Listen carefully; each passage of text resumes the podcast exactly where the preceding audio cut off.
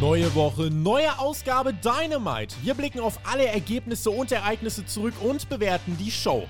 Hört den Spotfight Wrestling Podcast mit der Review zu AEW Dynamite.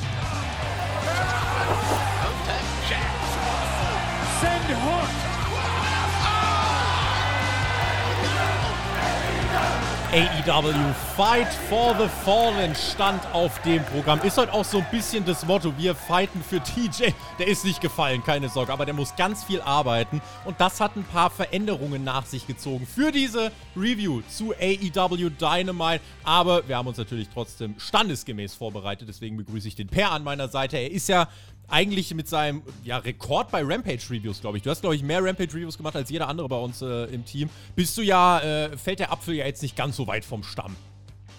Das ist richtig, einen wunderschönen guten Tag. Man nennt mich auch Mr. Rampage, also logisch, dass ich natürlich heute hier den Ersatz für den guten Alexander Bedranowski mache. Ne? Team TJP das einzig wahre Team hier beim Spotfight Podcast. Gibt kein anderes. Und äh, ja, ich freue mich jetzt mit dir, diese Ausgabe hier von Fight for the Fallen mit dir zu reviewen, lieber dürft, Tobi. Dürft gerne auch in die Kommentare schreiben. Hashtag TJT, TJT, dass äh, das natürlich TJT, das richtige Team TJT. ist. Ähm, es war einiges los jetzt im Laufe der letzten Tage. Es war auch hier für AW die dritte Special-Woche in Folge, die Tony Khan und Koda vorbereitet haben, wie im Vorjahr. Ich glaube, um diese Zeit im Vorjahr hat Darby Allen das erste Mal gesagt, er will den Besten in the World in Chicago sehen oder so. Von dem Momentum war AW vor dieser Ausgabe auf jeden Fall ein bisschen, ähm, ein bisschen entfernt. Wir gucken mal, ob sich jetzt was dran geändert hat. Spotfine Wrestling Podcast. Mein Name ist Tobi, Fight for the Fallen Review. Und TJ, ja, es wurde hier für den guten Zweck gesammelt. Wir sammeln für TJ quasi viel Energie her. Der muss viel arbeiten, der Mann. Und äh, hat sich natürlich auch gedacht in der letzten Woche, er muss auf dem Höhepunkt seiner Karriere zurücktreten nach den ganzen Glückwünschen. Nein, Quatsch, er hat wirklich einfach nur super viel zu tun und deswegen wird er sich diese Review heute mit äh, ja, Stacheldraht, Söckchen und einem Marshmallow-Tee äh, wird er sich die äh, Review heute anhören und den Abend damit ausklingen lassen. TJ, liebe Grüße an dich. Per, da wollen wir für ihn mal delivern, ne? Ja, und wir acknowledgen den TJ natürlich auch. Ähm, für die Patronen, die dürfen sich freuen. Am Samstag hört ihr dann den TJ wieder bei Rampage mit dir zusammen. Ist das richtig, Tobi? Ja, da gibt es wieder Team TJT. So. Also, wer sich fragt, äh, wann äh, gibt es die nächste Ladung von uns beiden, äh, Rampage für alle Patreon-Supporter. An unserem Super Samstag, da gibt es äh, der Smackdown, SummerSlam, Rampage und hast du nicht gesehen. Wir sind also ganz breit aufgestellt. Es hat sich eine Menge getan in den letzten Tagen, in den letzten Monaten eigentlich in der Wrestling-Welt. Und ich finde es total spannend, das muss ich jetzt mal zu Beginn dieser Review loswerden, wie sich so viele Vorzeichen einfach total verändert haben. WWE hat jetzt SummerSlam-Woche. Tippspiel dazu läuft übrigens auch, tippspiel.spotfight.de. Ähm, fleißig mittippen wird schwer, Preview gibt es auch schon.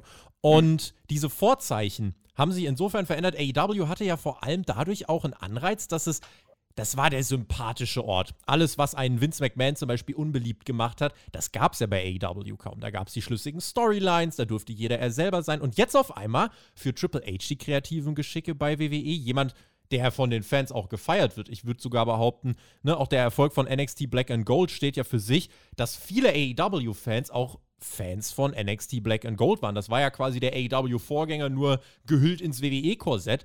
Jetzt könnte das Narrativ der bösen WWE und des bösen Vince relativ schnell verschwinden, weswegen ich sehr gespannt bin auf die Zukunft und einfach hoffe, dass vielleicht auch Tony Khan sich denkt, ah, jetzt kommen da irgendwelche Zweifel auf, ich lasse hier überhaupt nichts aufkommen, sondern ich zeige den Leuten, warum ich der beste Booker im Wrestling bin.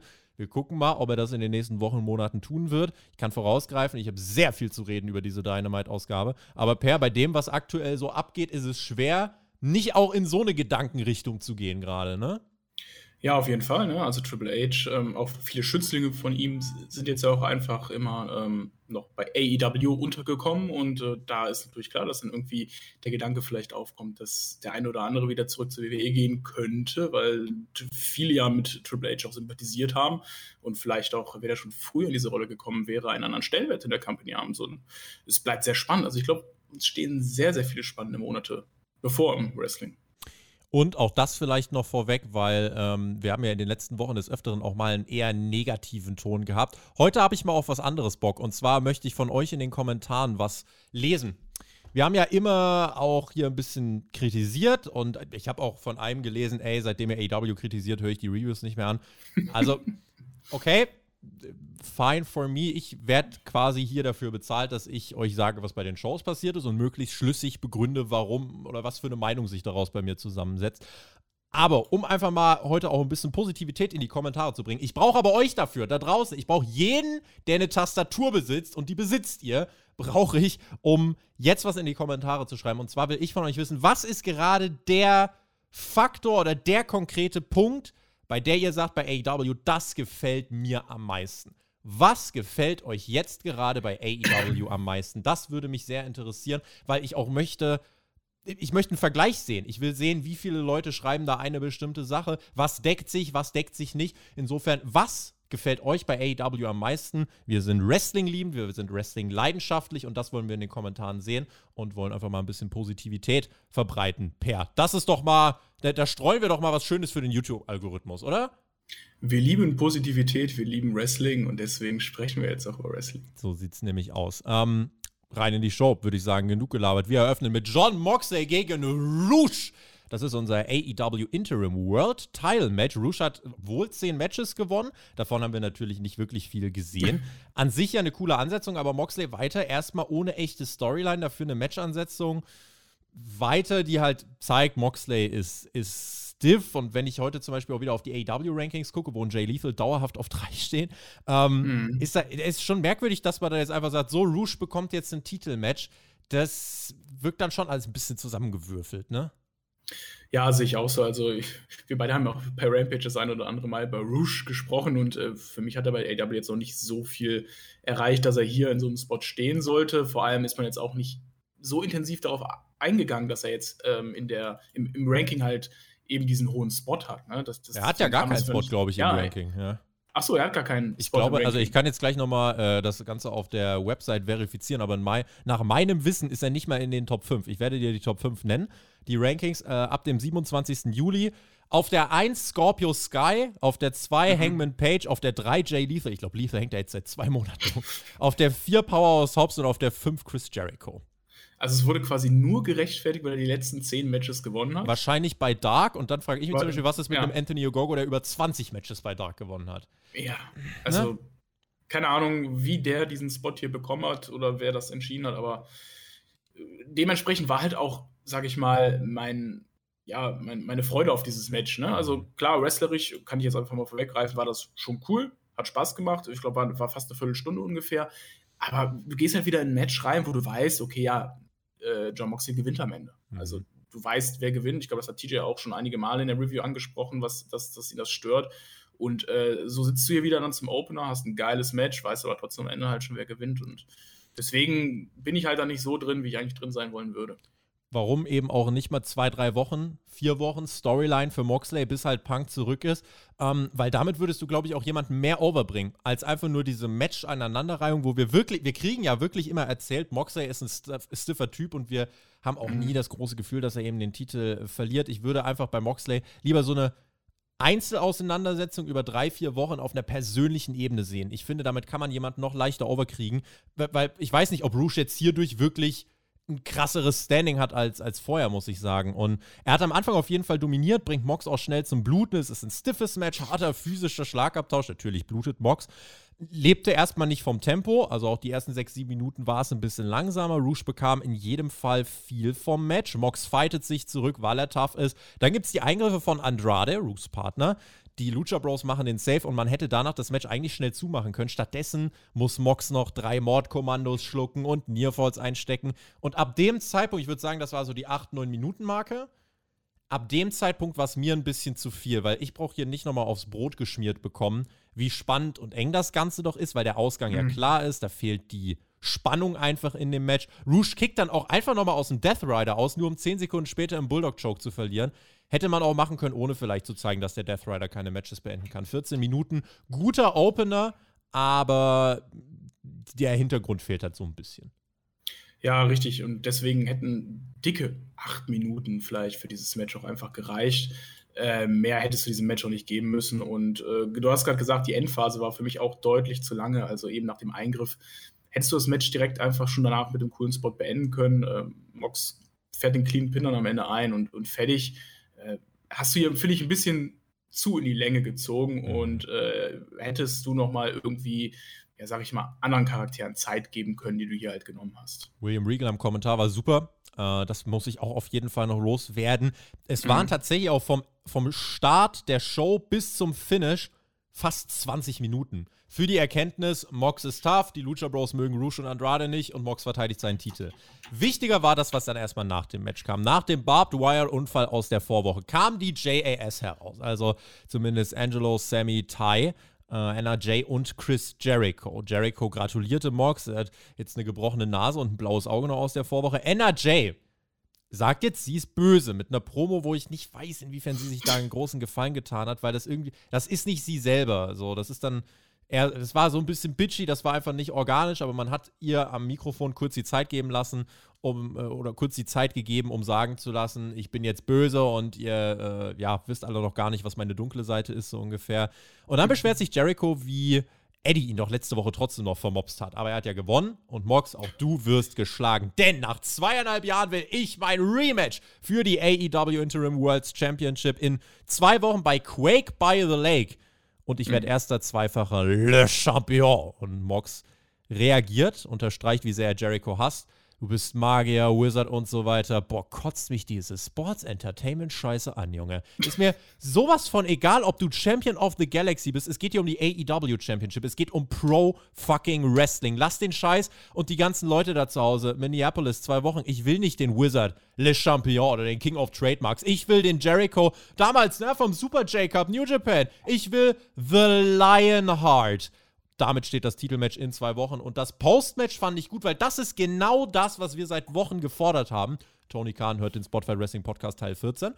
Wir haben gefordert, es muss mal einfach ein bisschen Storyentwicklung über zwei, drei Wochen kommen. So, und jetzt hat man hier was bekannt gegeben. In zwei Wochen gibt es dann die, das Titelmatch. Ich glaube, das wird nochmal der letzte Oho-Moment, bevor dann vielleicht CM Punk zurückkommt. Jetzt zum Beispiel Mox gegen Jericho beim pay hätte ich nicht gefühlt. Aber die Promo danach fand ich gut und die hat Moxley in meinen Augen viel mehr geholfen als das Match davor. Stimme ich dir zu 100% zu. Ich fand das richtig geil. Das war genau das, was ich mir eigentlich erhoffe, gerade um das World Title geschehen, nachdem du eigentlich aus Storyline sich ein irrelevantes Match gerade hattest um die Championship. Kommt Jericho raus, der endlich sein Titelmatch von vor zweieinhalb Jahren, sein Rematch einfordert. Es gibt eine Story, liebe ich. Ähm, er kommt mit seinen Gefährten da auch raus. Klar würde ich mir jetzt als Sammy Guevara denken, ey, warum will der alte Mann da schon wieder ein Titelmatch? Sollte ich mich nicht mal bemühen um ein Titelmatch, anstatt mit meiner Freundin die ganze Zeit rumzumachen? Aber das ist auch eine andere Geschichte, da kommen wir später am Abend noch zu. Und äh, nee, fand ich richtig cool und äh, das hat Moxley einfach mal jetzt auch ein bisschen mehr Momentum gegeben als Interims-World Champion. Also das ist einfach das Wichtigste, was es hat und ja, ich bin mal gespannt, wie das Match wird, wie Jericho in welcher Verfassung er ist, ne? also wie fit er dann auch sein wird. Weil Mox ist jetzt ja auch kein, sag ich mal, Wrestler, der einen komplett durchs Match durchziehen kann und jetzt jede Schwäche ähm, verstecken kann von, aber, von dem Jericho. Aber die sind smart. Ich erinnere mich an das Match von Evolution damals. Ne? 2020 war das ja, wo der Titel gewechselt ist von Jericho zu Moxley. War der erste AW-Titelwechsel und die hatten, die haben es einfach smart gemacht, weil die beide Ahnung vom Business haben. Die wissen, wie, mit welchen Smoke and Mirrors sie arbeiten müssen, mhm. damit das Match dann trotzdem gut wird. Und ich glaube, wenn man jetzt nächste Woche nochmal mit einem Story-Puzzle nachlegt, kann das auch ganz gutes Drama werden, wenn, wenn wirklich Jericho nochmal nächste Woche intensiviert, dass er das ernst meint, dass er als Champion zu All Out gehen will, dass Jericho derjenige sein will, der gegen CM Punk antritt, dann finde ich, könnte da in zwei Wochen bei Quake by the Lake, nächstes Special, weil warum nicht, da könnte bei Quake by the Lake noch was rumkommen.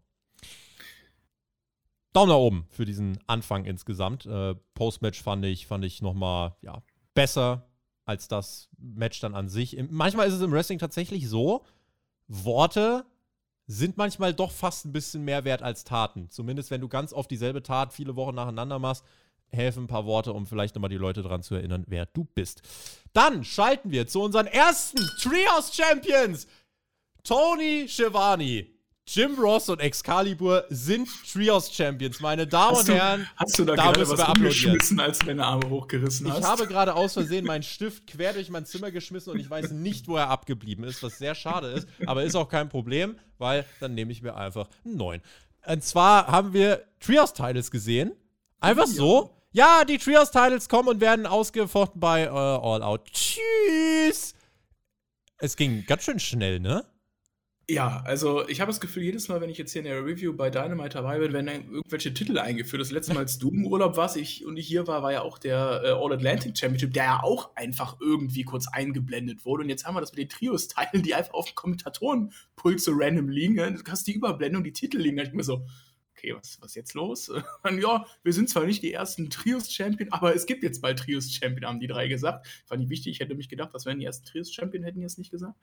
Ähm, aber mhm. äh, ja, das ist natürlich wieder völlig random. Also gerade nachdem du so random eben die All-Atlantic Championship eingeführt hast, Nein, nein, nein, ich weiß, dass die Trios Championships nicht random eingeführt sind, weil das die Titel sind, die eigentlich jeder haben wollte die ganze Zeit. Mhm. Aber die Präsentation, wie sie eingeführt wurden, das war wieder so einfach völlig unterm Radar. Also wie, wie gesagt, der All Atlantic Championship auch eine kurze Einblendung. Ja, wir haben jetzt einen neuen Titel. Und dann auch bei den Trios Championships kann doch mal irgendwie Tony Khan von mir aus dann auch im Ring stehen und sagen, ey, wir haben jetzt die, den, den Fanservice für euch gemacht, die lang ersehnten Trios Championships, hier sind sie, hm. zack, werden revealed. Ein bisschen mehr Präsentation und nicht einfach irgendwie auf den Kommentatorentisch der drei legen. So. Ja, Jim Ross gratuliere ich recht herzlich zum Titelgewinn. Ähm, du hast jetzt gerade schon gesagt, ja, den Titel wollte jemand. Und ich habe auch heute schon viel gelesen, oh, wie viele Titel wollen die noch einführen und so weiter. Wer das AW-Produkt verfolgt, dass dieser All-Atlantic-Titel, der eingeführt worden ist, nicht einmal bei Dynamite zu sehen war. Live in der Show. Mhm. Warum? Weil der es ist quasi der Pack kann nicht in die USA kommen Titel, so ein bisschen. Der ist jetzt halt irgendwo in, in äh, Großbritannien und verteidigt den Titel da bei, ich weiß gar nicht was für kleinen Promotions, äh, mhm. bei OTT glaube ich. Und der Titel ist nicht relevant für die Shows. So, und deswegen fand ich das da jetzt rückblickend gar nicht so schlimm. Der ist jetzt da und AEW will einfach ein bisschen einen Titel, der auch außerhalb der Liga ein bisschen verteidigt werden kann. So, und diese Trios-Titles. Mein allererster Gedanke war, Tony Khan hat gesagt, er führt die Trios-Titles erst ein, wenn Kenny Omega wieder am Start ist das sagt mir, dass Kenny Omega wirklich bei All Out zurückkommen wird. Das sind ja die Gerüchte in den letzten Wochen.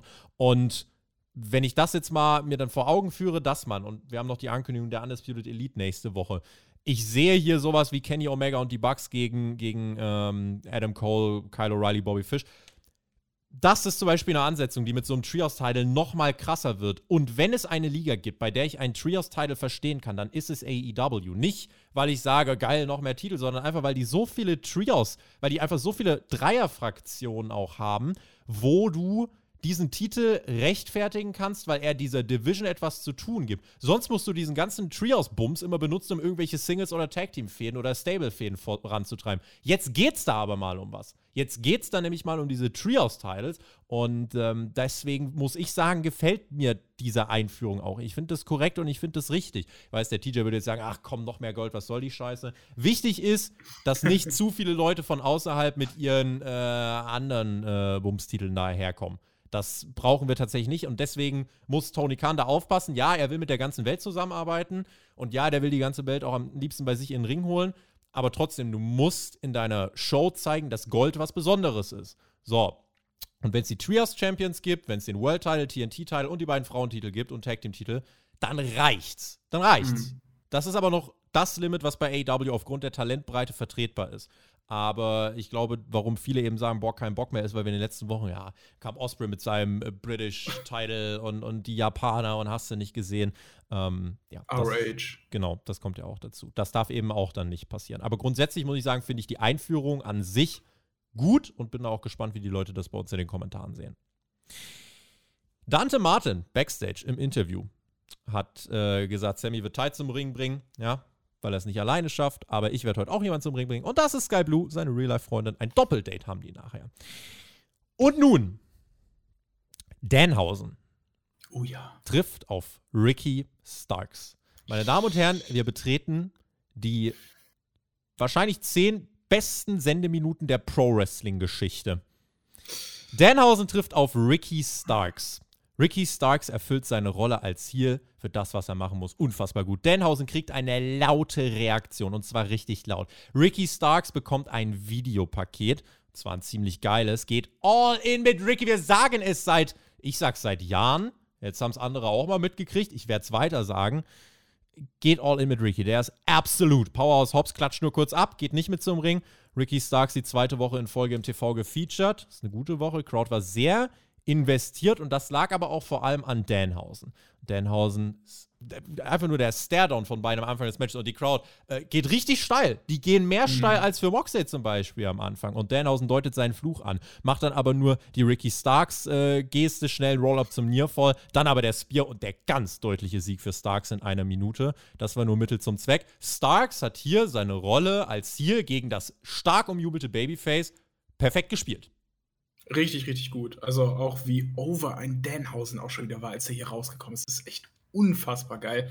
Und äh, ich dachte sogar, es geht noch schneller als eine Minute 31. Ähm, hat mir dann sogar, hat mich ein bisschen gewundert, dass äh, Denhauser doch ein bisschen mehr Gegenwehr gebracht hab, äh, hat, als ich gedacht habe gegen mhm. Ricky Starks.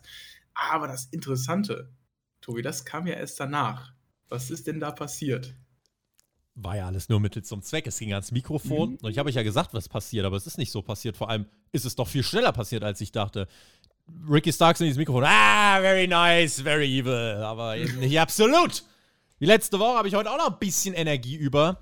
Und die Crowd chantet schon. Und die Crowd chantet schon. Hook. Hook. Hook. Und es ertönt, in fact, die Musik von Hook. Crowd geht aus dem Sessel. The hottest kid in Pro Wrestling und er ist gekleidet für einen Fight. Ich dachte, die machen nur das Match für nächste Woche offiziell. Mm -mm. Mm die dachten, Tobi Puls 130, gib, gib mehr, gib mehr, Tobi. Und er schreitet zum Ring und dann gibt es tatsächlich, und in dem Moment bin ich kurz fast ohnmächtig geworden, es passiert. Es gibt die Ringglocke. Das Match läuft. Der unbesiegte Hook gegen Ricky Starks. Aber, und was ich da ganz interessant fand, es gab keinen Turn oder irgend sowas erstmal, ähm, sondern es gab wirklich diese, diesen Stare-Down und dann ging's los. Die Crowd geht wirklich aus dem Sessel, sind noch mal lauter als bei Danhausen davor. So, und ich habe gedacht, hm, wird das jetzt ein längeres Match? Wird das ein kurzes Match? Starks in diesen wenigen Sekunden, wo er dann eigentlich der Underdog ist, er bringt trotzdem den Spear durch. Seine Facial Expression ist einfach fucking on point. Aber Hook mit zwei sensationellen Kontern, die er absolut smooth ins Ziel bringt. Und er schafft es, den Red Rum anzusetzen. Und er schafft es, Ricky Starks in diesen Red Rum zu nehmen, anzuziehen. Und dann läutet wieder die Ringglocke. Und Ladies and Gentlemen, es ist passiert! Es ist passiert! Der goldene Haken.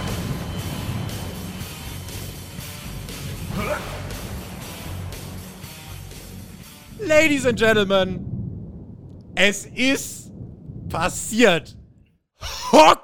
Hook ist Champion, das ist der schönste Tag in meinem Leben. A-E-W-W-I-N-S darf ich, darf ich Peace out. Hashtag H-O-O-K-G-A-N-G in den Chat. Oh, das war der schönste Moment in meinem Leben. Hook ist unbesiegt, ist der erste Jetzt der Starks ist der erste größere Gegner.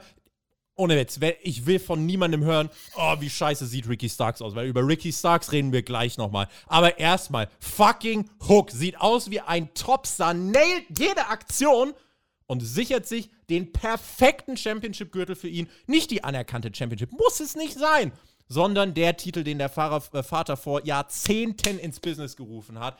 Den gewinnt er. Und wer kommentiert? Sein Vater. Pro Wrestling at its fucking best.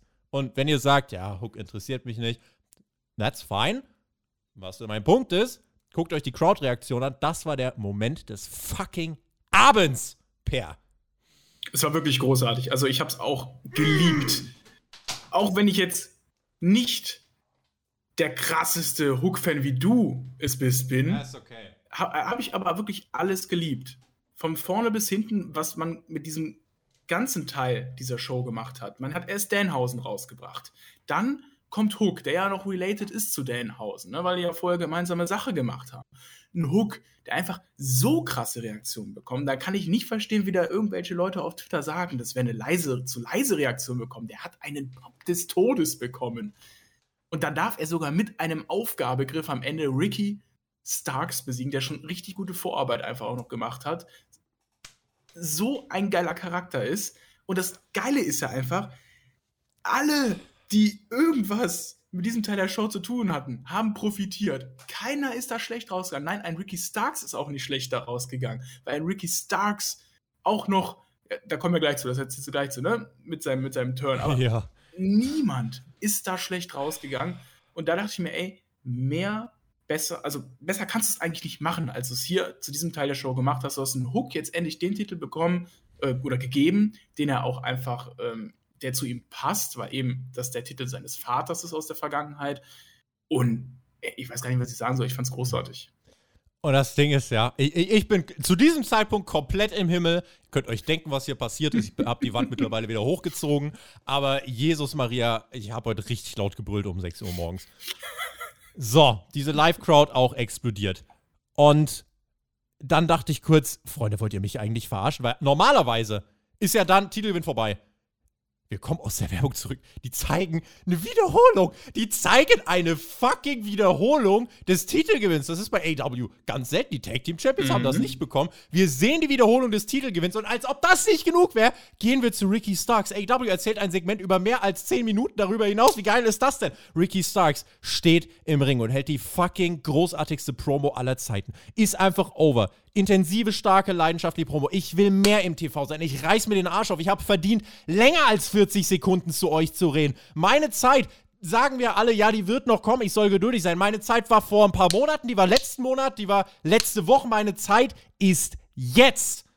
Und dann will er über Powerhouse Hobbs reden und will sich bedanken. Und bevor er irgendwas sagen kann, gibt es in diesem Moment einfach so einen fetten Nackenklatscher und Starks fällt einfach wie ein Brett zu Boden und ward nicht mehr gesehen. Und nachdem wir Hook zum Tops, ne, zum Topstar, okay, ich will ein bisschen realistisch sein, nachdem wir Hook zu einem noch größeren Star gemacht haben als vorher, nachdem wir Ricky Starks mit dieser leidenschaftlichen Promo zu einem absoluten Babyface gemacht, der ist gegen Danhausen, der exemplarische Heel, innerhalb von fünf Minuten macht der Hook zum Star, hält eine Promo, die die Fans dazu bringt, aufzustehen und zu klatschen. Und dann kriegt er von Hobbs aufs Maul und Hobbs ist der Böse, der den attackiert.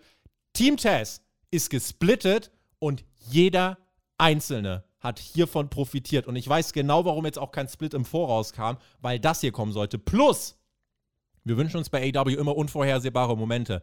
Das war einer. Never hätte ich gedacht, dass Hobbs der ist, der Stark so auf die Möhre haut. Und jetzt haben wir die Konstellation. Hook hat den FTW-Titel, das ist genau für ihn der nächste richtige Schritt. Ricky Starks, nein, der, klar hat der 90 Sekunden gegen Hook verloren. Habt ihr das Gefühl bei der Promo nach dem Match, dass der jetzt schlecht aussieht? Ich denke nein. Der Typ ist jetzt bereit für was Größeres. Lange Einzelfehde gegen Powerhouse Hobbs und dann strap the rocket to this kid. Der Typ ist Geld. Ich habe schon Angst, dass der in zwei, drei Jahren zu WWE wechselt. Ich werde sehr laut heulen.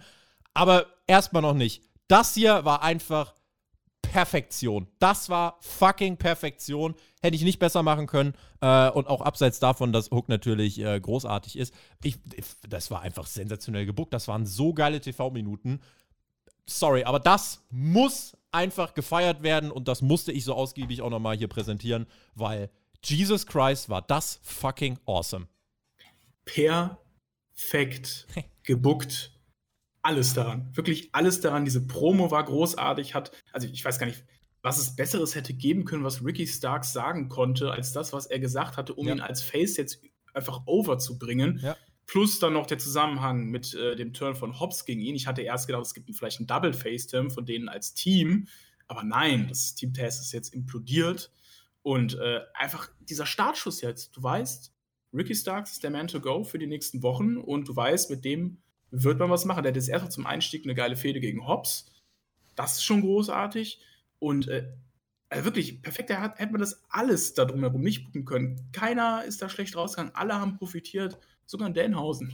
Selbst der, ja, du musst dir das mal überlegen. Also selbst der, der profitiert ja sowieso immer. Ricky Starks ja auch nach der Niederlage gegen Hook dann mit dem Fistbump, wo die ersten Face-Tendenzen dann durchkamen. Jetzt bitte, Tony Khan, hör weiter. Nicht abschalten jetzt, weil wir dich gelobt haben. Hör bitte weiter zu. Du musst jetzt aber auch weitermachen. Nicht Ricky Starks sitzt drei Wochen aus dem Programm. Bitte weitermachen. Das muss jetzt bis All Out so konsequent gefeatured sein. Das sind deine Stars. Das sind deine Stars von fucking morgen, die du aufbauen musst. Und das ist jetzt, Ricky Starks ist jemand, äh, ich habe mit Martin Hoffmann, Sport 1, liebe Grüße, vor ein paar Wochen äh, lebhaft darüber diskutiert, wo er gesagt hat, ja, das bei Starks, da muss man sich schon noch Zeit nehmen. Der hat heute gesagt, ey, Tobi, sorry, hätte ich nicht gedacht, dass der so krass ist, du hast recht. Und gerade jetzt diese Face-Tendenzen, die, die Ricky Starks jetzt äh, eben auch gezeigt hat, wo, das war ein, ein Glitzern, noch nicht mal 50% von dem, was der kann. Und jetzt holt der die Leute schon so aus dem Sattel. Also, wow. Da äh, hat alles dran gestimmt. Bitte jetzt auch weitermachen, äh, damit ich in den nächsten Wochen so hier weiter loben kann. Äh, zu dem Zeitpunkt übrigens, wenn wir jetzt gerade hier den Hook rausgeholt haben, komm, wir machen mal mit ein paar Klassikern weiter. TJ ist heute nicht da, der kann mir nicht auf die Finger hauen. Ladies and Gentlemen, was wir außerdem in dieser Woche zu diesem Zeitpunkt schon gesehen haben, das ist das Schild der Woche. Ja, paar Klassiker wiederbeleben. Ich habe ein Schild gesehen, was mich sehr erfreut hat. Ravioli, Ravioli, give me the formioli. The Acclaimed sagen in einem Musikvideo, was die Matchart wird, gegen die sie gegen die S-Boys dann ran müssen. Das wird bei Rampage am Freitag wohl ausgestrahlt oder in den nächsten Wochen irgendwann. Ja, okay, so sei es. Sammy Guevara wurde vor vier Wochen von einem Käfig bei Blood and Guts geworfen, revanchierte sich letzte Woche und diese Woche strahlt er äh, wieder über beide Backen. Hat Ty Conti dabei, Dante Martin ist da mit Sky Blue und das ist das nächste Match. Dante und Sky Blue sind auch zusammen, aber machen nicht öffentlich OnlyFans, deswegen werden sie bejubelt. In diesem Match per standen die Zeichen auf Abflug, ne? Ja, also die sind abgehoben, äh, wie hoffentlich mein Flieger, der am Samstag geht. Ja. Urlaub fliege. Äh, sonst nehme ich halt eben ähm, ja, Sammy Guevara oder Dante Martin und fliege mit dem nach Ägypten. Mal gucken. Äh, von der Stage sind die gesprungen. Also Dante Martin hat einen Picture Perfect Jump gemacht, der auch Picture Perfect gefangen wurde von Sammy Guevara. Also wirklich alles safe, was da gelaufen ist und äh, geil. Also schöner High-Flying-Action. Sammy Guevara ist einfach jemand, den musst du hassen, so wie er aktuell sich im Ring präsentiert, mhm. wie er da rumeiert, wie er mit Ty Conti auch zusammen äh, harmoniert. Hat Spaß gemacht. Hat, war, war einfach eine coole Abwechslung jetzt nach den vorherigen Segmenten, die wir gehabt haben. Und es war noch die erste Stunde, gell? Das war noch die erste Stunde. Und das Match ging tatsächlich nur knapp neun Minuten. Da, ey, ganz ehrlich, nimm vom Opener vier Minuten weg und pack die hier mit drauf, mhm. weil das hätte ich mir noch länger angeguckt. Also es war nicht alles perfekt. Das Ding ist halt, Dante Martin kann halt durch seine Hangtime in der Luft ist wie so eine Katze. Egal, ob der richtig abspringt oder nicht, er landet aber eh immer richtig, weil er einfach sich immer wieder richtig drehen kann. Und mhm. wir hatten viele Flugsequenzen, du hast die Santon von der Stage schon angesprochen. Am Ende ist es der GTH von Sammy, der den Deckel drauf macht. Ich hätte gern auch den Sieg von Dante gesehen, aber es macht nach dem Return von Sammy letzte Woche ja durchaus Sinn, auch ihn gewinnen zu lassen. Dante sah nicht schlecht aus. Bei ihm ist es halt jetzt aus seit vielen Monaten die Story, ja, er könnte, jetzt ist wieder sein Bruder verletzt. Als Team könnten sie theoretisch wieder, ja, da ist irgendwie so ein bisschen äh, Start-Stopp bei ihm die ganze Zeit. Aber Wie man präsentiert. Wie wär's denn mit einem Mix-Tag-Team-Gürtel vielleicht für Dante oh. Martin und Sky Blue damit die Da sind wir dann tatsächlich an dem Punkt angekommen, wo auch ich sage nein, danke. Also da, das ich brauchen wir, das brauchen wir. Mix-Tag-Team FDW Trios-Titles, das wäre doch mal eine Ansage. ähm, ja, aber das war im Endeffekt ein, ein Match, wo wir trotzdem viel gesehen haben von den beiden. Nicht alles, aber viel. Ich glaube, die könnten sogar noch mehr. Nach dem Match die Attacke mhm. übrigens gegen Dante dann weiter. Sky Blue schreitet in den Ring. Ty Conti legt sich mit ihr an. Dann kam NRJ heraus, attackiert Sky Blue und den Safe machen dann Ruby Soho, Eddie Kingston und äh, Ortiz. Für Dante Martin und Sky Blue machen sie den Safe. Spannend. Das Postmatch war Standard, halt normal AW, Brawl und Safe. Das, Sky Blue hat ziemlich lang gewartet, ne? Bis ja. sie überhaupt reingegangen ist. Die treten da auf ihren Freund. Also die so, mm, okay, ja. jetzt gehe ich mal rein. Ja, das war ein bisschen, ähm, ja, die Liebe ist vielleicht noch nicht mhm. so leidenschaftlich. Vielleicht hatte sie auch einfach Angst, keine Ahnung. Aber das Postmatch war Standard, das Match war gut. Und ähm, das war dann noch nicht ganz das Ende der ersten Stunde. Äh, wir hatten dann noch. Aber mal festhalten, diese erste Stunde war wirklich richtig, richtig gut hier bei Dynamite. Und sie wurde noch besser. Wir haben Danny Garcia, der feiert sich als technisch besten Sports Entertainer, wird mhm. heute im Main Event auf den rückkehrenden Brian Danielson treffen. Sonjay Dutt spricht über Death Before Dishonor. Jay Lethal sagt, Samoa Joe halt unerlaubt gewonnen. Chuck Taylor, Trent und Orange Cassidy kommen in den lächerlich aussehendsten Quatschkleidungen rein. Das hat sich nicht mal ein, das hat sich nicht mal ein Style-Update verdient. Das war einfach nur wirklich mit dem Farbtop Vollunfall. Sonjay wurde das war, getriggert. Das war der NXT 2.0 Anzug. Ja, quasi. Also das war eine laufende NXT 2.0 Stage. Sonjay okay. wurde getriggert und sagt dann, ja, Freitag kommt 3 gegen 3. Sonjay Sandmann Lethal gegen die Best Friends und dann denkt er sich, ah, scheiße, warum habe ich das gemacht? Das wird das erste Match von Sonjay nach, äh, ich glaube 2017 stand er das letzte Mal in einem Wrestlingring. Viel Spaß, ich habe mir notiert, gute Besserung. Gute Besserung, Shoutout an Chris Melzig. Der Jungle Boy, und das war das i-Tüpfelchen dieser ersten Stunde, steht in einer spannenden Story gegen Christian Cage und kehrte letzte Woche zurück. Heute geht es weiter mit einem Promo-Segment. Bei AW grenzt sich sofort eine Storyline ab, die über Wochen in Segmenten auch mal erzählt wird. Nicht immer geiles Match, geiles Match, geiles Match, geiles Match, sondern auch mal wirklich Segmente. Und man merkt, dass diese Storylines den Charakteren am meisten helfen. Und der Jungle Boy geht heute ans Mikrofon und völlig out of nowhere nimmt dieser brave, knuffige Tatsache. Dschungelbube das Mikrofon und wird zum Dschungelmann, indem er sagt, Christian, du bist die fucking größte Pussy, die ich jemals gesehen habe. Glückwunsch, du bist so relevant wie noch nie in deiner Karriere, weil du Bullshit über meine Familie gelästert hast. Herzlichen Glückwunsch. Schon bin ich zurück, rennst du weg, regst dich über die Battle Royale auf, warum brauchst du das Geld so sehr? Ich hab mal nachgedacht, wie kann ich das so sehr wurmen, du bist doch ein Veteran. Dann habe ich rausgefunden, Christian, du hast ja die Scheidung bekommen. Brauchst Geld, Bruder, was? Christian brauchte dann jemand, der ihn äh, beschützen kann, deswegen der Luchasaurus. Aber Christian hat nichts äh, bedacht, denn der Jungle Boy hat den Luchasaurus nur dahingestellt oder hinstellen lassen, damit er Christian Cage davor beschützen kann, dass jemand anders die Finger zuerst an ihn kriegt. Der Jungle Boy will als erstes seine Finger an Christian kriegen und sich für das revanchieren, was er gemacht hat. Christian, du willst mir wehtun? Mach doch, ich kann das ab. I can take it.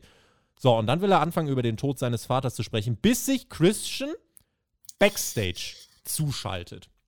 Und steht dann äh, neben einem Monitor, der Jungle Boy wird dort gezeigt, logischerweise, das TV-Bild, und Christian steht da backstage und sagt: Luchasaurus, was du gemacht hast, war ein Fehler. Sieh dir doch mal an, wo ich dich in den letzten Wochen hingeführt habe. Deine Zukunft sah mit mir besser aus als ohne mich.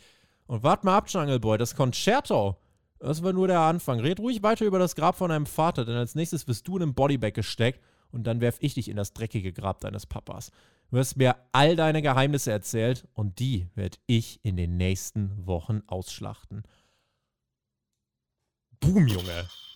Also hier werden wirklich äh, eine Grenze nach der anderen überschritten in dieser Fehde. Ja, ich, ich weiß noch nicht, wie, wie, ich die Erklärung mit Luchasaurus so richtig finden soll.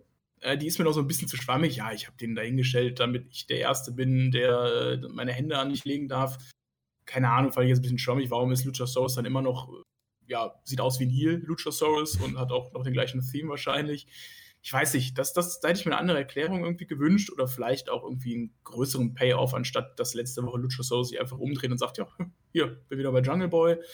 Der, der sieht da eher für mich so ein bisschen wie ein Depp aus in der ganzen Sache, aber Jungle Boy, boah, krass, also ihn einfach mal auch, wie er seinen Charakter ja auch präsentiert, in so einer Position zu sehen, dass er solche Lines droppt. Das haben wir noch nie ähm, gesehen. Wir haben, glaube ich, generell, das, das war krass. eine der ersten wirklich minutenlang Singles-Promos vom Jungle Boy. Und ich finde, mhm. weil authentisch. Ja, und genau, das macht ihn authentischer, weil jetzt wird er mehr als nur dieser lustige, ja, Jungle Boy, oh, oh, oh und kann gut wresteln. Jetzt hat er eine Personality und deswegen ist diese Schlüssel-Story gegen Christian Cage für ihn so entscheidend, weil jetzt kommt er von dieser ja, er kann Wrestling-Ebene hin auf diese persönliche Ebene mit den Fans. Jetzt connectet er das mit dem Vaterspiel. Und deswegen finde ich es auch sinnvoll, hier die Grenzen zu überschreiten, weil der Jungle Boy ist eben so ein äh, realer Charakter und der hat eben eine Vergangenheit, die viel von seinem Vater geprägt ist. Er wird super viel darauf angesprochen. Also warum nicht in der Storyline verwenden? Und ich finde die Umsetzung insgesamt gut. Es ist seit Wochen konstant im TV gefeatured. Es ist eine Storyline, in die du investieren kannst, die jetzt besser wird, weil der Jungle Boy zurückgekommen ist. Und jetzt, ganz ehrlich, zieh das Ding bis All Out. Ich glaube, das sind jetzt noch vier, fünf Wochen. Mhm. Das ist, in meinen Augen ist das möglich. Und dann lass es schön weiter hochkochen und dann gibt es den Payoff für den Jungle Boy. Und dieser Payoff für den Jungle Boy wird mehr als er Christian Cage besiegt, sondern er wird wirklich diese ganzen, diese ganzen Hass, den Christian ja quasi in der Storyline gegen ihn aufbaut, das wird er überspringen, beziehungsweise das wird er ähm, hinter sich lassen, das wird er besiegen. Und deswegen wird der Pop auch größer. Deswegen wird er bei den Fans mehr over sein, als wenn er einfach immer nur gute Wrestling-Matches bestreitet. Dicker Daumen nach oben dafür. Luchasaurus gebe ich auch zu, da war die Erklärung nicht so wirklich geil. Ich weiß jetzt nicht, ob Christian weiter versuchen wird, ihn zu überreden oder nicht.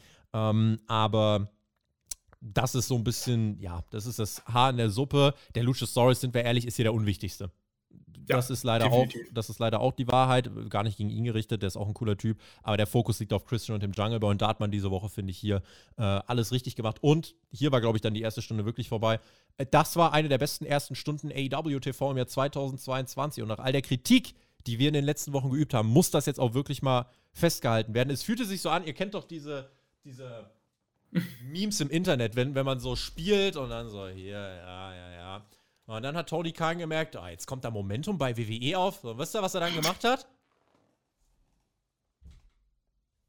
den hier. Schön nach vorne gelehnt. Jetzt ist er ernst geworden. Das kennt ihr alle, wenn ihr Ja klar, wenn man bei, bei FIFA gerade das Elfmeterschießen hat.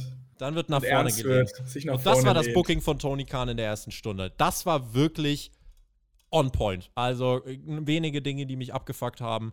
Und äh, ja, deswegen, das war echt, das war einfach richtig gut. Müssen wir Ja. einfach so ansprechen. Muss ich, muss ich auch so sagen, vielleicht auch als jemand, der AW vielleicht immer mal ein bisschen mehr kritisiert oder mit einem kritisch- kritischeren Auge sieht, als vielleicht andere tun. Ich hatte echt bei dieser Stunde richtig viel Spaß und auch mehr als bei vielleicht auch den allen anderen Wrestling-Shows der letzten drei, vier, fünf, sechs Wochen. Also die erste Stunde war wirklich richtig stark und äh, hat Spaß gemacht, geil. Und es ging gar nicht so schlecht weiter. Die Young Bucks sind Backstage, hatten aber nicht so wirklich Bock. Dann hören sie vom Trios-Tournament, hatten äh, vorher noch gar nicht das auf dem Zettel gehabt. Brandon Cutler wollte dann unbedingt die Bucks überreden, dass er der dritte Mann wird, aber die stolpern dann Backstage über den Hangman. Gratulieren ihm zum Geburtstag, auch von uns natürlich, alles erdenklich Gute. Und da steht der Hangman dann neben den Bucks und es ist alles so, es ist konstruiert, aber sehr herrlich awkward. Und dann Mhm. steht er da und die wollen reden und äh, der Hangman wartet nur darauf, relevant zu sein, gefühlt. Und eigentlich sucht er auch das Gespräch wieder. Und wir sind auch kurz davor. Die Bucks haben ja dem Hangman bei Full Gear geholfen, letztes Jahr, dass Kenny eben nicht äh, ja, unterstützt worden ist. Sie haben dem Hangman den Titel gewährt. Sie haben nicht eingegriffen. Und jetzt sieht es so aus, als gäbe es endlich dieses große, klärende Gespräch, dieser ewig langen Storyline. Aber die Bucks wollen ansetzen, aber dann kommt die Dark Order. Besser gesagt, die Dark Order oder Clown Order. Nennt, ihr, nennt sie, wie sie wollt. Nennt ihr, wie sie wollt. Ähm, die schenken dem Hangman Brokkoli. Okay. Und die Bucks finden es unangenehm, der Hangman findet es unangenehm und es soll unangenehm sein. Und es ist perfekt unangenehm. Bucks lassen die Jungs dann fallen und sagen, ja, nee, alles gut, alles gut. Und der Hangman will die ja eigentlich auch erst wegschicken. Das heißt, der Hangman zeigt auch, ich will ja mit euch reden. Aber Bucks sagen, ja, nee, mach nur, du bist ja jetzt auf dieser Seite, so als hätten sie das Ganze schon abgeschrieben. Die finden wieder zusammen. Und das ist Ja. jetzt der, der Weg, den man geht.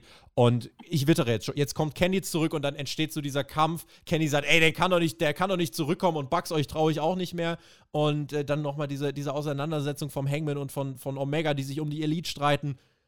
Hier kommt jetzt wieder richtig Fahrt rein. Und das merkst du schon, weil man das jetzt wieder aufgreift. Das ist eine große Entwicklung. Und es steht das Comeback von Kenny an, was Schwung reinbringt. Und auch für den Hangman ist das einfach gut. Deswegen war nur ein kleines Backstage-Segment, aber da, denke ich, kann man viel reininterpretieren.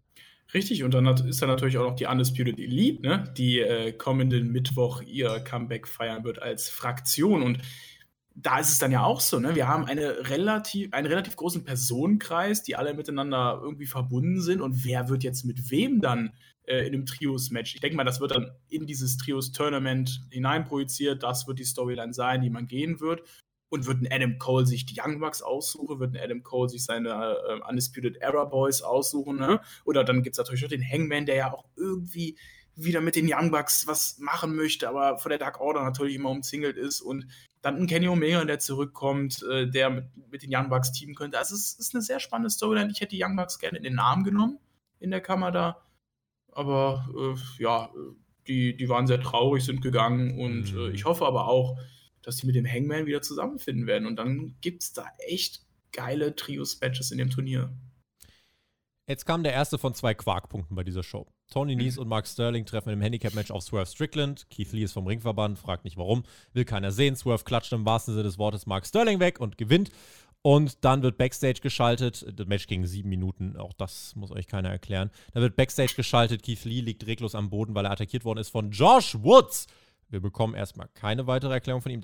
Durchaus guter Mann, durchaus guter Big Man, aber brauchen wir noch einen Menschen bei AEW, der groß ist und stark und, und andere verwemst. Das lenkt Swerve dann ab und Tony, äh, Tony Khan habe ich hier aufgeschrieben im Skript. Tony Nies attackiert ihn dann. äh, und ganz ehrlich, Tony Khan. Swerve und Keith Lee sind die Tag Team Champions und jetzt ist hier Tony Nies und posiert mit dem Gürtel. Und ich meine das wirklich nicht böse. Bei allem Respekt, Tony Nies, das zieht das Prestige diese und das Image dieses Titels einfach so fucking weit nach unten. So euphorisch ich war, was die bisherigen oder was den Title-Gewinn von Lee und Swerve anging. So absolut verkackt hat man, finde ich, letzte Woche mit dem Segment. Ich erinnere an den Tisch. Und das hier war auch absoluter Murks. Das war Quatsch von A bis Z. Das hat keinem geholfen. Tony Nies und Josh Woods sind jetzt die Herausforderer auf die Tag Team Titel oder was in einer Division, wo du FTA hast, Lucha Brothers, Rouge Andrade und ich habe äh, noch nicht mal 10% genannt oder 5% von denen, die wirklich da sind. Warum? Warum Tony Nies? Tony Nies klassische Verpflichtung, wo ich sage, cooler Wrestler, aber nein, brauchen wir nicht. Sorry. Und deswegen war ich hiervon nicht überzeugt. Nee, ich habe auch den Part der Show gar nicht verstanden, warum man das so macht, wie man es gemacht hat. Einfach alles total belanglos. Hat mir auch wirklich gar nicht gefallen. Und äh, du musst echt aufpassen, wenn du das jetzt wirklich über Woche für Woche durchziehst, läufst du Gefahr, dass du einen äh, Keith Lee und einen äh, Strickland einfach vom Standing her unter allen anderen Tag Teams hast, weil du hast einfach eine richtig krasse Division. Du hast die Bucks, du hast FTA, du hast die Lucha Brothers, die alle gerade irgendwie auch in anderen Fäden verwickelt sind, aber irgendwie größer wirken, mhm. als es gerade ähm, Strickland und äh, äh, Keith Lee sind, dann hast du ja zum Beispiel so auch noch die, die Ass Boys und ähm, die Acclaimed, die ja auch noch gerade fehlen. Ne? Also das, was die da gezeigt haben, das war so vom Kartniveau her Acclaimed und Gun Club. Wenn, wenn, ich sogar, wenn ich sogar Gun Club und Acclaimed noch für mich drüber war, als das, was die da gezeigt haben. Wir hatten dann ein Videopaket von Malachi Black und dem House of Black wo sie einmal mehr, äh, diesmal hat sich Malika über die Gesellschaft ausgekotzt und äh, es ging um Miro, dem wollte er anbieten, sich auf den gemachten Thron zu setzen, ins gemachte Nest. Brody erklärt nochmal, Darby schlachten zu wollen, bis er tot ist und deswegen fordert er ihn zum Coffin Machine äh, heraus. Und sag am besten gleich noch, was du für Blumen am Grabstein haben willst. Das mit Brody King und Darby Allen finde ich eigentlich ganz gut. Äh, ja, Malachi, Miro, also es läuft wahrscheinlich auf Malachi, äh, Malachi bzw. House of Black gegen Miro, Sting und Darby hinaus. Auch das, Trios. Ja, hier bitte. House of Black ist für mich einer der Top-Contender, wenn es um Trios-Titles geht, weil äh, Malachi ist jetzt nicht, äh, ja, wäre wenn dann noch einer für einen TNT-Title, aber jetzt gerade für mich auch nicht. Trios-Titles würden dem House of Black zum Beispiel direkt was zu tun geben. Und deswegen sehe ich da schon mal zum Beispiel einen Grund, warum ich die Einführung da gut finde. Was ist aktuell mit Murphy? Ich meine, ich habe den länger nicht mehr gesehen. Äh, ich glaube, der war in Australien jetzt. Der war ah, in Australien okay. ein paar Matches geworkt und kommt wohl demnächst wieder. Okay, gut. Dann äh, sehen wir den ja vielleicht auch noch mit drin. Ja, weiß ich nicht. Also, das mit Darby fand ich auch ganz cool, wie du schon gesagt hattest. Mit Miro, keine Ahnung. Also, ich kann den Malakai, den guten Mann, da nicht so richtig ernst nehmen in seinen Segmenten. Der erzählt ja irgendwie immer das Gleiche von seinem Spooky-Ding, was er macht. Und äh, ist jetzt nicht eine Fehde, wo ich krass drin bin, sag ich mal. Ja. Wir, se wir sehen, wie Puck in Dublin unterwegs war, hat LJ Clary besiegt und seine All-Atlantic Championship verteidigt. Oh Wunder. Jetzt wissen wir wenigstens, wo der All-Atlantic Championship So, ja, das hat man hier, das zeigt man jetzt jede Woche einfach so ein paar Ausschnitte, wo der so in der Welt rumtingelt. Aber klar, AW international. Irgendwelche iPhone 5S-Aufnahmen von. Ja, reicht ja. Weiter geht's, wir bleiben international mit äh, Thunder Rosa gegen Mio Yamashita in Japan hat Thunder Rosa gegen Yamashita verloren, daher muss sie heute ihren Titel verteidigen. Jim Ross übrigens die ganze Show da, also das Prinzip dann nur, äh, dass er die zweite Stunde rauskommt, das hat man jetzt erstmal wieder gestrichen. Man hat ja sich da erhofft, dass er, wenn er auch Rampage kommentiert, dass da ein Bo Quotenboost kommt. Das ist nicht passiert, aber das liegt auch beileibe nicht an äh, Jim Ross, das ist ein anderes Thema. Aber ja. Women's World Title Match, das ist das, worum es geht. Ähm, auch Thunder Rosas Run bisher nicht so gut zu wenige Geschichten, zu viele Schwächen bei Promos in meinen Augen. Also äh, ist da gerade mit dem Tag Team Titel äh, somit das Schlechteste eigentlich von, von der Darstellung. Und dann kriegen wir dieses Match und die Crowd, ja, sie, sie war bemüht, aber ich glaube, dieses Match war entweder von Kommunikationsproblemen oder irgendwas anderem äh, geplagt, weil das fand mhm. ich für mhm. diese zehn Minuten nicht so gut. Die Kommentatoren haben einiges aufgegriffen, die haben was versucht, aber wir haben auch zu Mio Yamashita oder die, Kommentar äh, die, die Zuschauer haben literally kaum irgendwas zu ihr erfahren. Das war halt einfach ein Mädchen aus, aus Japan. Du hättest ansprechen können, dass die bei Tokyo Yoshi Pro, da ist die eigentlich das Ace, da ist sie die absolute äh, Macherin, mehr oder also weniger. Also so ein Fünf-Sterne-Chris hätte ihr wahrscheinlich am ja, der wohl äh, die Ohren voll zusüllen können. Richtig. Oder selbst dann, ich würde trotzdem ein Videopaket zu ihr zeigen. Warum ist die krass? Weil die kann was, auf jeden Fall. Und die hatten in Japan auch ein gutes Match. Ich kann euch empfehlen, wenn ihr hier enttäuscht seid, guckt euch das bei Tokyo Yoshi Pro an. Aber hier haben wir davon leider, finde ich, nicht zu viel gesehen. Dann erklären die Kommentatoren die ganze Zeit, ja, die hat einen ganz großen Karate-Background und achtet drauf. Zehn Minuten geht das Match. Ich, ich habe keine echte Karate-Aktion, ehrlich gesagt, gesehen. Da bringt mir das dann auch nicht so viel. Und ja, für die Crowd war es zu random. Doch, du hast eine Karate-Aktion gesehen. Genau, ja. den richtig verbotschten Kick. Es war ja auch nicht so in dem Match, dass es einfach dann mal so einen geheimnisvollen Call gab von den beiden, die man dann zufällig gesehen hat. Nein, ähm, sie, also Thunder Rosa setzt sich hin und Mio sagt, nee, leg dich wieder hin, schüttelt mit ihren Armen, sagt, ja. nee, leg dich wieder hin, leg dich wieder hin. Also offensichtlicher kannst du es nicht machen und tritt sie dann nieder. Aber es, also es war ganz, ganz unangenehm, diese Situation. Und das hat sich so ein bisschen durchs ganze Match gezogen, dass ich das auch nicht richtig genießen konnte, weil äh, da, Mio ist jetzt auch jemand, den wirst du wahrscheinlich jetzt auch nicht mehr so oft dann bei AW sehen, hat jetzt ja. äh, niemandem was gebracht, ähm, von der Rosa schon gar nicht als Champion ist und äh, ja, musste mal einfach wieder auch beim Women's Title auf Storylines setzen, wieder die Dynamite-Mädels mit reinnehmen, damit es ja auch wieder mal ein bisschen Fahrt aufnimmt. Crowd wusste halt auch gar nicht, warum sie jetzt genau für Yamashita sein mhm. sollen oder warum für Thunder Rosa. Ähm, gab dann den Fire Thunder Driver nach 10 Minuten out of nowhere. Lyncht mich, aber das hat mich nicht überzeugt. Das steht auch symbolisch für den Title Run von Thunder Rosa. Potenzial ist da, Qualität ist da, aber Basics abseits des Rings in der Präsentation und Darstellung sind nicht erfüllt. Promos, ja, ist auch eine Sache, die als Champ nicht ganz unwichtig ist. Äh, du brauchst eine Storyline und weil all das fehlt, bleibt halt auch die Reaktion aus. Und das war leider nicht dann so gut.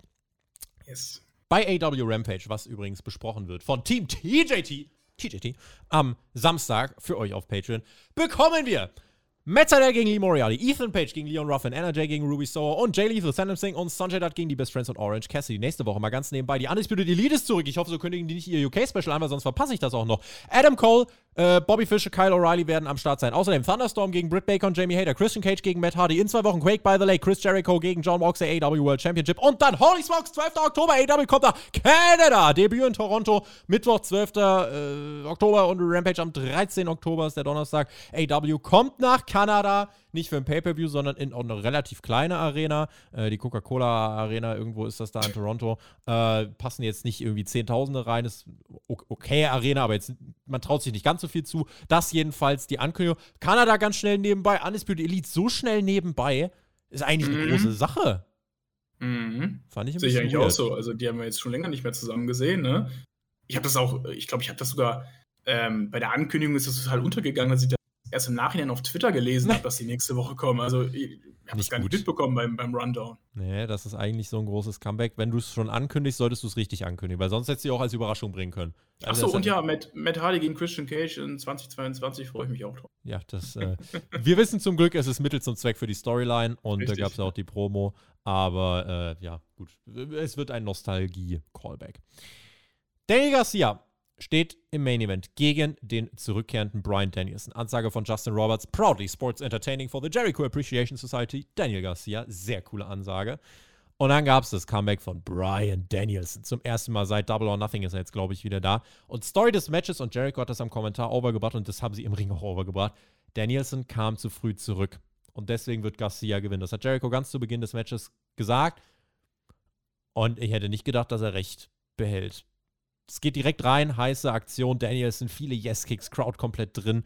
Das hatte Main Event Vibes. Es gibt auch laute Welcome Back Chants. Aber Garcia war da, um auszurasten. Das war ein Match, wo es auch um Toughness ging. Garcia reißt die Matten außerhalb des Rings ab. Danielson spielt absolut damit, dass er noch angeschlagen ist. Ich hoffe, äh, es war nur starkes Selling. Die Crowd dadurch noch intensiver drin und werden phasenweise, waren sie dann ruhig so, oh Gott, ist der ist auf, dein, auf seinen Kopf gefallen. Und dann, wenn er seine Comebacks angehört hat, komm, Danielson, du schaffst es. Man hat alle in dieses Match reingezogen. Und Danielson fiel mehrfach zu Boden, hielt sich den Kopf. Dann ging sie auf den Zement draußen. Und dann gab es mhm. den DDT auf diesen Zement. Danielson blutete. Ein absolutes Storytelling-Match. Der Arzt war da, die Crowd war besorgt. Und es war nochmal der Unterschied zum Opener, das war auch tough, aber hier war es wirklich besorgniserregend tough. Gerade Danielson, der erst wieder zurückkommt und eben ne, von, der, von der Gehirnerschütterung sich jetzt erholen muss. Und plötzlich, und das ist das, warum Storytelling in den Matches so wichtig ist, jede Aktion von Garcia zieht legit Heat. Jeder Punch,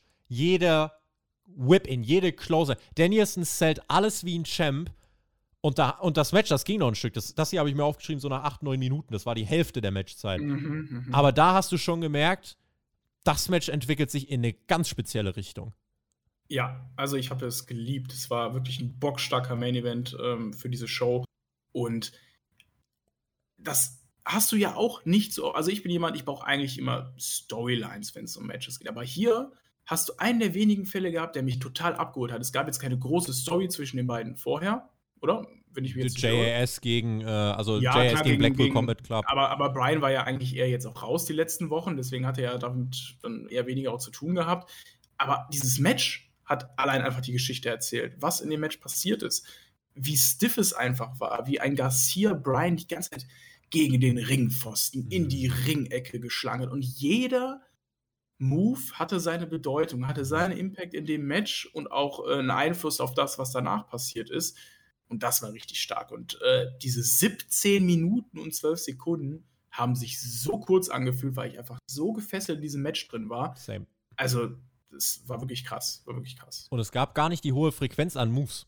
Es war nee. wirklich ganz einfach, aber jeder Move hatte, wie du es gesagt hast, Bedeutung. Jede Intensi jeder intensive Schlag du, von Garcia. Du hast es einfach wirken lassen. Du hast ja. jeden Move wirken lassen und nicht einfach zack, zack, zack, nächster Move, noch einen draufgesetzt. Und dann Nein, ganz schlau, jeden Move wirken lassen. Und dann immer ganz schlau diese kleinen Hope-Spots rein. Danny so, oh, fighter er sich zurück. Und dann hat er Offensive gebracht, aber er konnte kein Follow-up bringen. Dann bringt er ja. seinen, seinen, seinen Dropkick aus der Ecke aber kann nicht aufstehen, weil er selber so hart bummt und dann, äh, also wirklich, das war unfassbar. Es gibt This is Awesome Chance. Es gibt dann das Nie von Danielson aus dem Nichts, LeBelloc. Er befreit sich nochmal, der Danny Garcia. Danielson wird dann von einer mysteriösen Hand unter dem Ring kurz festgehalten, weiß gar nicht, was abgeht. das war keine mysteriöse Hand, Jericho hat es gesagt, das war die Hand of das war die Hand of Doom, die da von unten gegriffen hat. Und dann gibt es einen ganz ekelhaften Piledriver von Garcia gegen Danielson. Es gibt den Sharpshooter hinterher. Danielson wehrt sich bestimmt 30, 40 Sekunden, versucht, dass die Crowd denkt, komm, komm, komm.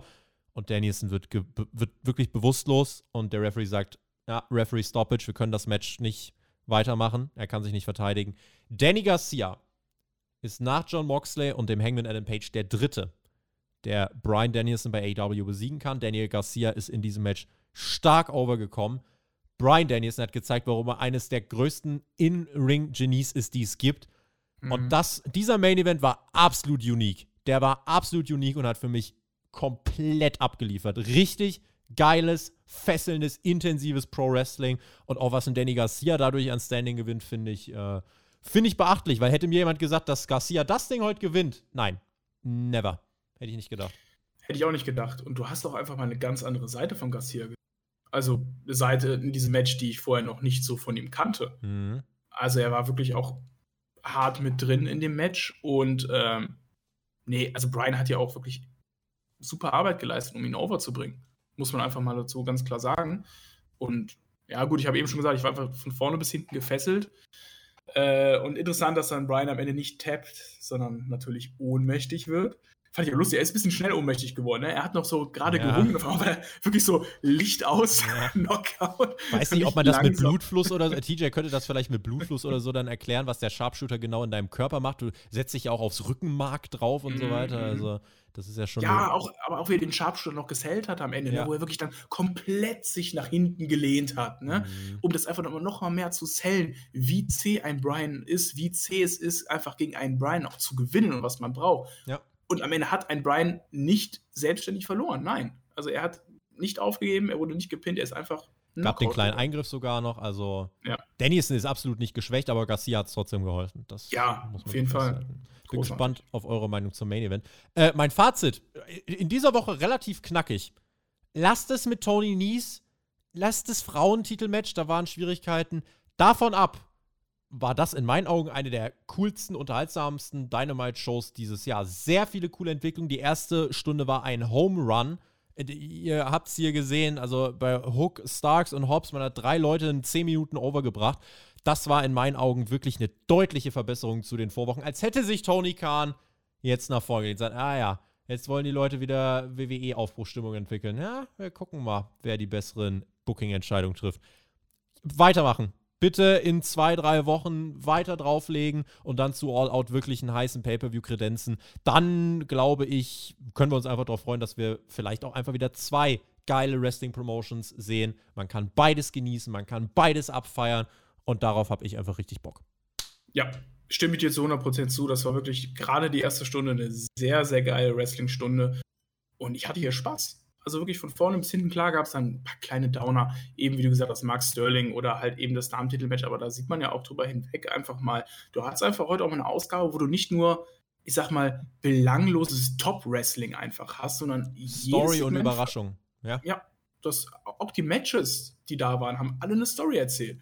und dann noch den Abschluss mit diesem Main Event, das einfach so eine geile Geschichte erzählt hat, allein einfach nur durchs Wrestling eine Geschichte erzählt hat, ja. Hat diese Show perfekt abgerundet und ich würde mich freuen, wenn das so weitergehen würde hier bei AW und ähm, dieses Sommerloch sowohl bei unseren beiden Promotion All Elite und äh, WWE jetzt langsam mal vorbei ist. Wir haben jetzt den SummerSlam auch am Wochenende und äh, bin ich mal sehr gespannt, wie das jetzt im August weitergehen wird mit den beiden. SummerSlam haben wir euch gecovert. Die Preview gibt es natürlich schon auf Patreon, ihr wisst Bescheid. Und äh, auch die Fantasy-Booking-Ausgabe mit Marcel und Herr Flöter gibt es am Freitag, dürft ihr euch auch drauf freuen. Und dann gehen wir rein in dieses große Wrestling-Wochenende und auch AW zieht wieder an und das ist ziemlich nice. Ich verbleibe mit GW, genießt Wrestling. Lasst uns gerne einen Daumen und einen Kommentar da. Liebe Grüße an TJ. Damit bin ich raus, übergebe die Schlussworte an den Per und sag Tschüss. Ich sag Hook. Freunde, Danke, dass ich hier dabei sein durfte. Es hat mir sehr, sehr viel Spaß gemacht. Mich hört ihr wieder in der Shaggy Show oder im NXT Roundup oder halt auch bei Rampage. Wer weiß. Ähm, ja, ich verbleibe mit den Worten, haltet die Hände über der Bettdecke, habt einen schönen Abend. Ciao.